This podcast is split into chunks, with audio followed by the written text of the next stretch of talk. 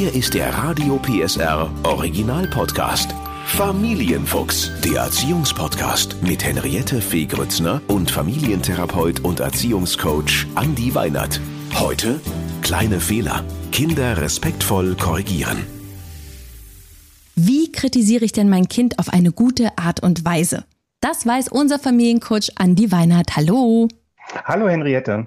Zuerst mal, also das ist ganz klar, wir Eltern, wir sind ja auch nur Menschen und wir machen natürlich Fehler. Und heute geht es auch gar nicht darum, was war oder wer hat was alles schrecklich falsch gemacht, sondern wir gucken nach vorne, wir wollen es in Zukunft besser machen und dieses nach vorne schauen und sich vornehmen, ab jetzt kritisieren wir besser, das ist doch der Weg, oder Andi? Komplett richtig, Henriette, ne? Weil wir uns ja heute mit dem Thema Fehler beschäftigen, vielleicht gleich so den Bezug zu uns auch, ne? Ja. Fehler sind ja bei uns in der Gesellschaft doch eher etwas, das negativ besetzt ist. Das haben wir in Schulzeiten irgendwie gelernt. Schlechte Noten sind die Folge von Fehlern. Meistens, wenn man die schlechten Noten dann nach Hause kommen, ähm, dann gibt's vielleicht auch nochmal so ein bisschen Ärger oder muss man sich ein Stück weit auch erklären.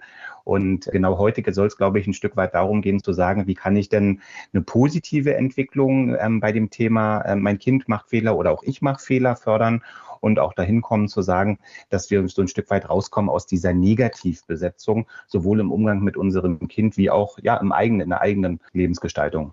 Und die Frage ist ja immer, welche Dinge sollte man denn überhaupt korrigieren? Denn was ich durch dich schon gelernt habe und den Familienfuchs ist, dass Kinder ja ganz oft Dinge nicht böse meinen, sondern einfach ausprobieren. Kleines Beispiel tatsächlich von gestern. Ich war gestern im Freizeitpark und da hat ein kleiner Junge den Alarm ausgelöst. Der hat einen roten Knopf gesehen und was macht das mit so einem vier Vierjährigen? Der drückt natürlich drauf, das sieht spannend drückt, aus. Mama hat nicht hingeguckt, der drückte drauf und der riesen Alarm ging los.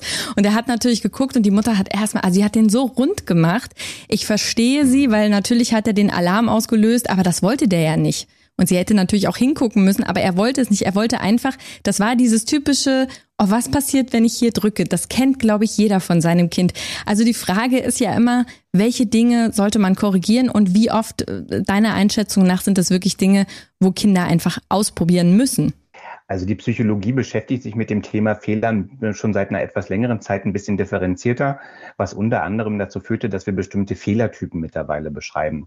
Das, was du als Beispiel gerade selber erlebt hast, das ist ein typischer Kontextfehler, so nennen wir das. Das heißt also, eine Situation hat etwas erlaubt, wo ein Fehler entstehen kann, mhm. der sich meistens aus den Umständen heraus ergeben hat. So wie du sagst, das ist ein Stück weit wie ein Unfall zu verstehen. Ne? Also da hat vielleicht das Kind irgendwo, ich weiß jetzt nicht, wie alt es war, ähm, vielleicht schon schon mal so eine Quizshow gesehen, wo es so einen lustigen roten genau. Buzzer gab, wo dann draufgedrückt werden musste und die richtige Antwort gegeben werden musste. Und das Kind dachte jetzt, oh, hier gibt's auch so einen tollen Knopf. Ich gucke einfach mal, was passiert, wenn ich den jetzt drücke. Und tatsächlich gab es ja dann auch ordentlich Alarm. Eine zweite Form des Fehlers, die wir unterscheiden, sind sogenannte Spielfehler. Das heißt also, wenn so ein Kind beispielsweise, sei es jetzt beim Brettspiel Fehler macht, aber auch im Interaktions-, im Rollenspiel äh, können Fehler natürlich auftreten. Und dann gibt es auch noch sogenannte Probefehler. Mhm. Das heißt also, das Kind probiert etwas aus und macht dabei tatsächlich einfach Dinge falsch. Warum ich das erzähle, ist, weil tatsächlich diese Fehlerarten, die wir da ähm, jetzt beschrieben haben, auch ein Stück weit die Empfehlung dafür geben sollen, wie gehe ich denn damit um. Mhm. Ne, bei all den drei beschriebenen Fehlerarten ist es erstmal so, dass man sagen muss, ja, die passieren. Hab ja gerade vorhin schon gesagt, wir wollen heute auch ein bisschen an einer positiven Fehlerkultur arbeiten. Genau. Das ist aber letztlich erst einmal nicht etwas, das das Kind bewusst erzeugt hat. Ja, zwei Fehlerformen kommen eher aus einer Unwissenheit, also die Spielfehler und die Probefehler. Da muss man einfach wirklich sagen, da kann das Kind gar nichts für. Da hat sich einfach für die falsche Strategie entschieden. Und bei den Kontextfehlern ist es immer so eine Summe aus unglücklichen Umständen. Ne? Das heißt also, dass eben so wie du so schön das beschrieben hast, da gibt es denn eben die Möglichkeit, dass was schieflaufen kann. Ähm, dann guckt einer nicht richtig hin oder das Kind ist wagemutig und auch das Kind wird sicherlich, äh, wenn es gewusst hätte, okay, diesen Knopf darf ich nicht drücken, ja, wenn es vielleicht die Schrift an dem Knopf verstanden hätte, hätte es den Knopf vielleicht auch gar nicht gedrückt. Das heißt also, ähm, worauf es ankommt, weil du auch so ein Stück weit gesagt hast, wann korrigiere ich überhaupt Fehler? Fehler sollten in jedem Fall immer dann korrigiert werden, wenn ich merke, die sind mit bestimmten Konsequenzen verbunden. Ja, also und das war jetzt sozusagen so eine Situation, die du gestern erlebt hast, wo man mhm. sagen muss, das sollte man in Zukunft vermeiden. Ja. Und deswegen lohnt es sich auch über diesen Fehler mit dem Kind zu sprechen.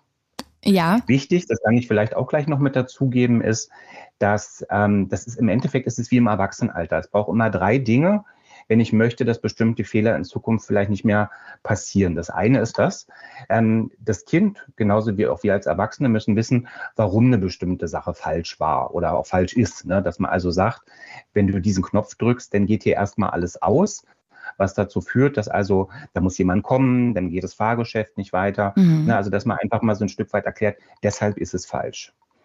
Das nächste ist, ähm, das vergessen wir auch häufig im Alltag, ist auch wichtig, auch für ein Kind zu wissen, wie habe ich denn diesen Fehler überhaupt gemacht? Wie habe ich ihn denn produziert? Ja. Das heißt also, ähm, dass ich eben auch sage, das und das, also dass du diesen Knopf gedrückt hast, hat da und dazu geführt. Und das Dritte, und auch das ist im Alltag oft schwer, weil man eben dann auch den Kopf schon wieder bei anderen Dingen hat, ist, dass man gemeinsam daran arbeitet, zu gucken, was sind denn eigentlich die Alternativen, also die richtigen Wege dass man sagt, guck mal, beim nächsten Mal vielleicht erstmal zu mir kommen, erstmal ja. fragen, dieser Knopf, der ist so schön wunderschön rot, darf ich den drücken, Mama? Ähm, und dann sage ich dir beim nächsten Mal, die drücken wir mal nicht, weil das ist hier ein anderer Kontext. Der erinnert dich zwar vielleicht an irgendwas Lustiges, an irgendein Spiel, was wir zu Hause haben, wo man den roten ähm, Buzzer-Knopf in der Mitte drücken muss, aber hier ist es eben was anderes, weil er für eine ganz andere Sache gedacht ist. Wie reagiere ich da? Jetzt macht das Kind, bleiben wir mal ruhig in diesem Freizeitpark, drückt eben den Alarm, alle gucken hin. Dann muss man ja auch die Blicke äh, aushalten. Ich glaube, auch die Gesellschaft erwartet, dass man auch nicht sagt, na ja, ist ja nicht so schlimm, das macht der wieder aus, sondern dass es natürlich dann auch ja Konsequenzen hat. Das hatte gestern aber enorme Konsequenzen, nämlich dass wir alle, du hast recht, das Fahrgeschäft ging nicht weiter. Wir mussten uns dann alle in eine Reihe stellen und dann musste derjenige vortreten, der das ausgelöst hat. Also wo ich dann dachte, mein Gott, das Kind ist vier, das äh, das, mhm. das ist jetzt auch ein bisschen too much. Also er ist ja nicht hingegangen und, und die Mutter hat gesagt, drück da nicht drauf. Und er hat, ich finde, das ist was anderes und hat dann trotzdem drauf gedrückt, sondern ne, der war eben um die Ecke und die hat es gar nicht gesehen. Ich finde, da ist auch ein großer Unterschied, oder? Genau, das ist eigentlich so eine schöne Situation, wo wir merken können, dass es ähm, für uns wichtig ist, uns mal zu überlegen, was passiert denn, wenn wir bestimmte Dinge des Umgangs miteinander haben. Heißt konkret jetzt, ähm, wenn dieses Kind jetzt diese Erfahrung gemacht hat, dann wird es dem Kind in Zukunft nicht einfacher fallen, zu den eigenen Fehlern zu stehen. Es hat jetzt einmal die Erfahrung gemacht, hoppla, da ist was schiefgelaufen. Ich habe eine Situation nicht richtig abgeschätzt. Die war mit massiven negativen Konsequenzen für mich verbunden. Ja. Wenn das Kind beim nächsten Mal einen weniger schlimmen Fehler macht, hat es aber Angst davor, genau diese Reaktion auch wieder zu erleben.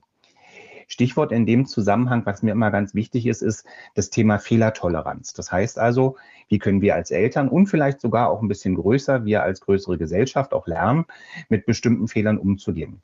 Wir leben mittlerweile in einem Kontext aus meiner Sicht, in dem, wenn Menschen bestimmte Dinge falsch machen, sehr, sehr schnell, sehr, sehr viele Menschen sagen, wie kann der denn nur? Und dann ja. findet so eine Empörungskultur statt. Genau. Und ein Stück weit wieder dahin zurückzukommen, zu sagen, wir sollten vielleicht wieder ein Stück weit auch Abstand davon nehmen und es Menschen auch gestatten, Fehler machen zu dürfen, auch wenn die vielleicht öffentlich passieren, so wie in deinem Beispiel. Ähm, das ist, glaube ich, ein ganz, ganz wichtiger Punkt. Und Fehlertoleranz bedeutet ja nicht, dass ich jetzt jedem alles durchgehen lasse und sage, ach, das hat er nicht so gemeint oder genau. das hat mein Kind nicht so gemeint, sondern dass ich eine angemessene Strategie darauf finde, dass ich ihm einfach sage, ja, dass ich hätte besser aufpassen müssen als Mutter oder als Vater, dass das nicht passiert. Das ist mein Anteil.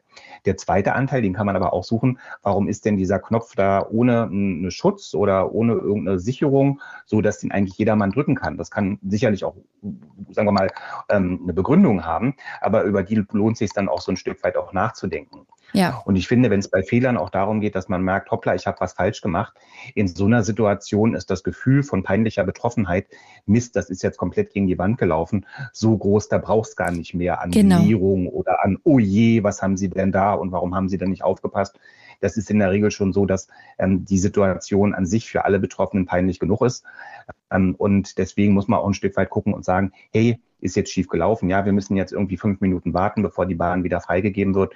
Für uns alle nicht schön, aber für die Personen, die es jetzt da irgendwie ausgelöst haben, ja auch nicht so, dass sie es vorsätzlich gemacht haben. Und genau das, finde ich, ist ein ganz entscheidender Punkt beim Korrigieren, wenn ich merke, dass mein Kind sich selber schon, ne, also wirklich selber straft durch Weinen oder dann ist eben die Frage, ob man dann noch von oben herab noch mehr draufgeben muss oder ob man erstmal wartet, bis die, der, die erste Emotion durch ist und dann sich nochmal auf Augenhöhe bespricht und sagt, weißt du, das nächste Mal komm doch bitte zu mir.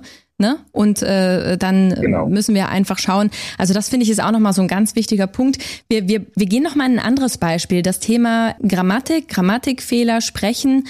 Ganz normal, Kinder machen natürlich Fehler, ähm, sagen dann vielleicht sowas wie, und dann ist er angelauft gekommen Äh, wie korrigiere ich das und wie viel Wiederholungen braucht es, bis das Kind das lernt? Also tatsächlich ist die Empfehlung von äh, vielen Menschen, die sich mit Sprachlernen äh, auch auskennen, dass man den Fehler nochmal aufnimmt ja, und den, den Fehler an sich richtig wiederholt. Ne? Also, dass man dann beispielsweise jetzt nicht sagt, oh, das ist falsch, sag mal so und so, sondern dass man tatsächlich einfach den, den Sachverhalt, den das Kind falsch benannt hat, nochmal nimmt und den nochmal richtig wiederholt. Dass man also sagt, aha, der Junge kam angelaufen.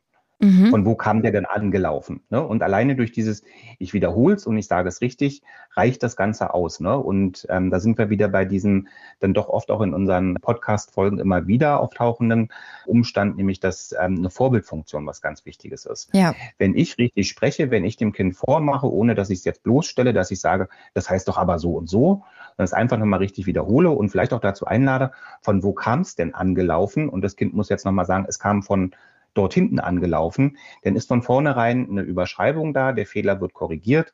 Wenn ich merke, mein Kind sagt es beim nächsten Mal immer noch falsch, dann wiederhole ich es nochmal richtig. Kinder orientieren sich, wenn es darum geht, was richtig und was falsch ist, immer an den Eltern, auch in der Sprache. Mhm. Das heißt also, wenn ich richtig spreche und wenn ich Fehler meines Kindes aufnehme und sie dadurch korrigiere, dass ich sie einfach nochmal richtig wiederhole, sollte es in der Regel so sein, dass nach einer ja, unterschiedlichen Anzahl von ähm, Wiederholungen das Ganze auch sich von selbst aus korrigiert. Bei der Frage, die hast du ja auch gestellt, mhm. wie viel Mal brauchst du denn jetzt eigentlich? Das ist eine Frage, die wird auch ganz oft in den Beratungen ähm, von Eltern an mich gestellt.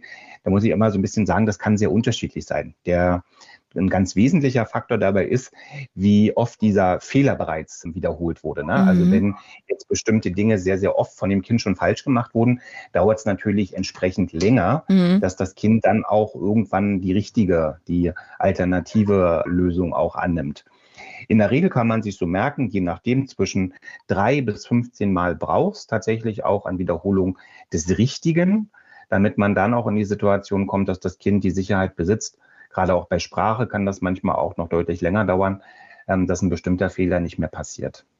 Gehen wir mal ins Beispiel, was ähm, ich ganz gut kenne und du vielleicht auch als Papa die Gabel fällt runter, der Becher fällt um, ne? Ist ja so ein typisches, äh, und wo man sagt, mein Gott, ne? Also bei jedem Essen fällt die Gabel runter. Jetzt nehmen wir mal das Beispiel. Wie reagiere ich? Irgendwann ist man ja einfach genervt und sagt, ne, kannst du nicht? Oder Kinder, die kippeln und dann fällt der Stuhl um und kannst du nicht mal aufhören zu kippeln? Wie korrigiere ich das? Solche, solche Kleinigkeiten?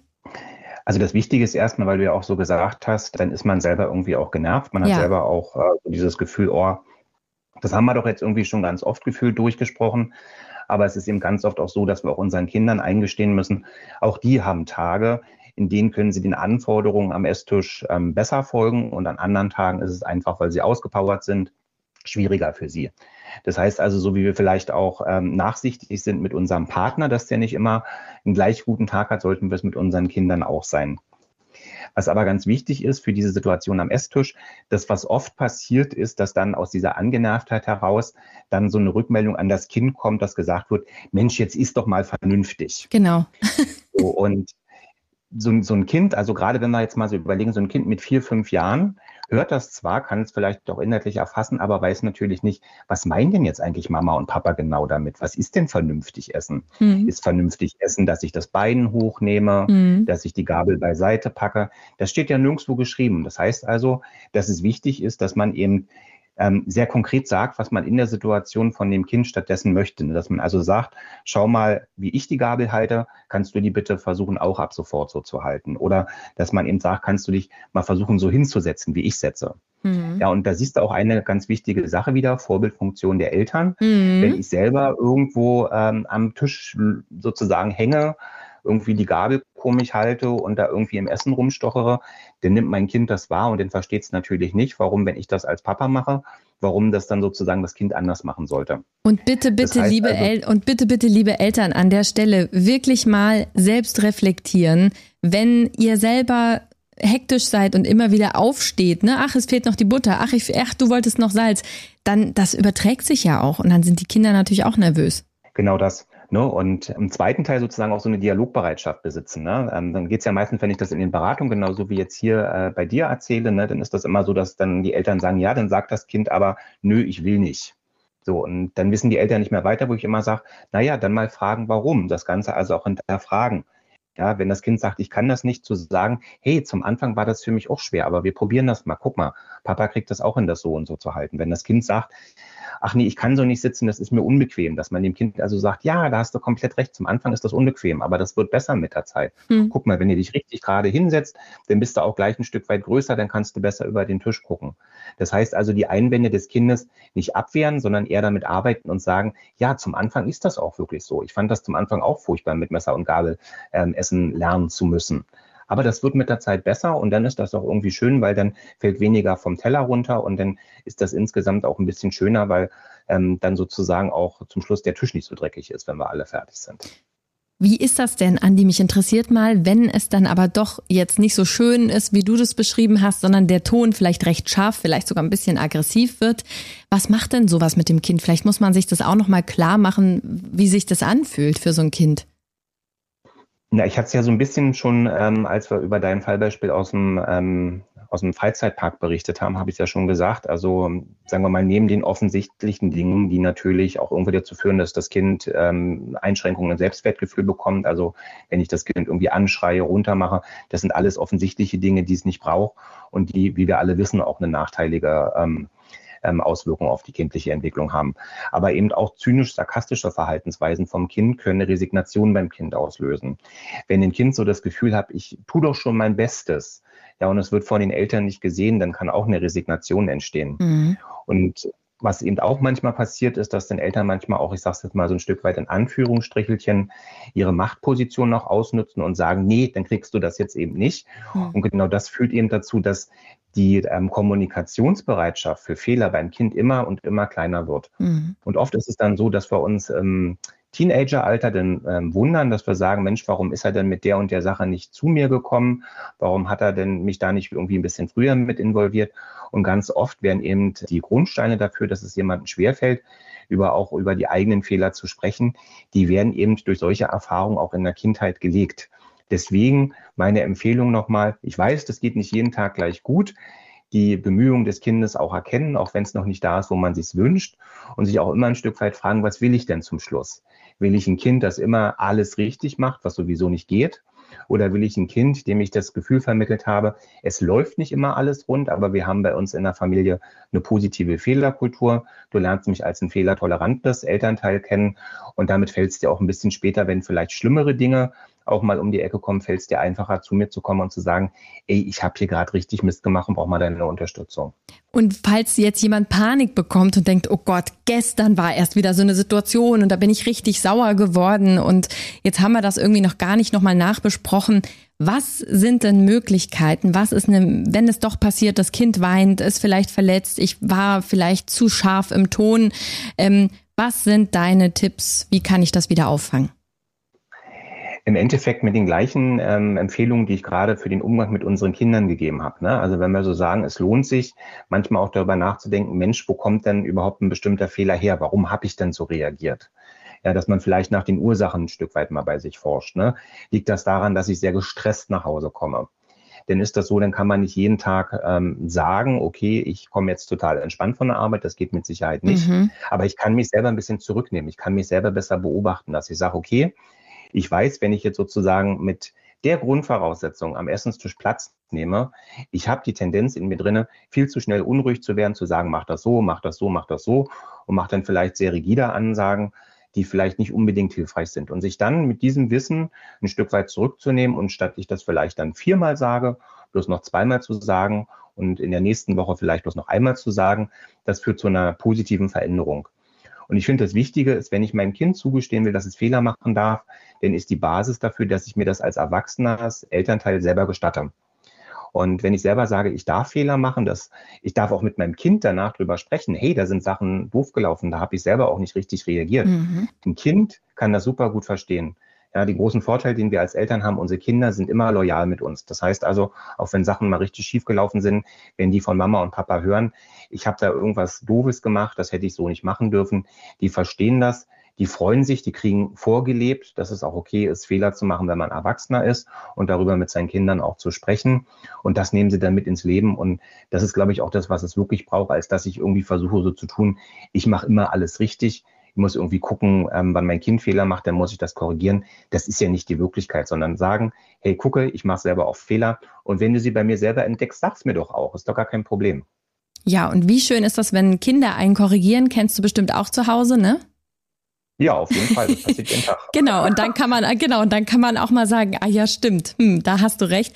Also ich finde das äh, super, eine ganz spannende Folge. Danke, Andi, für all deine Tipps. Und es gibt einfach mir zumindest als Mama auch ein gutes Gefühl zu sagen, wie reagiere ich bei solchen Dingen, die wir besprochen haben, was am Ende ja doch Kleinigkeiten sind, damit man gewappnet ist, wenn sie dann Teenies sind, für die wirklich großen Dinge und die Kinder dann auch das Vertrauen haben, die sind ja dann keine kleinen Kinder mehr, aber Teenies, das Vertrauen haben, zu uns zu kommen kommen, auch mit den großen Themen. Danke, Andi. Genau, richtig. Gerne. Der Podcast rund um Familie, Eltern, Kinder und Erziehung mit Familientherapeut und Erziehungscoach Andi Weinert. Alle Folgen hören Sie in der Mehr PSR App und überall, wo es Podcasts gibt. Familienfuchs, ein Radio PSR Original Podcast.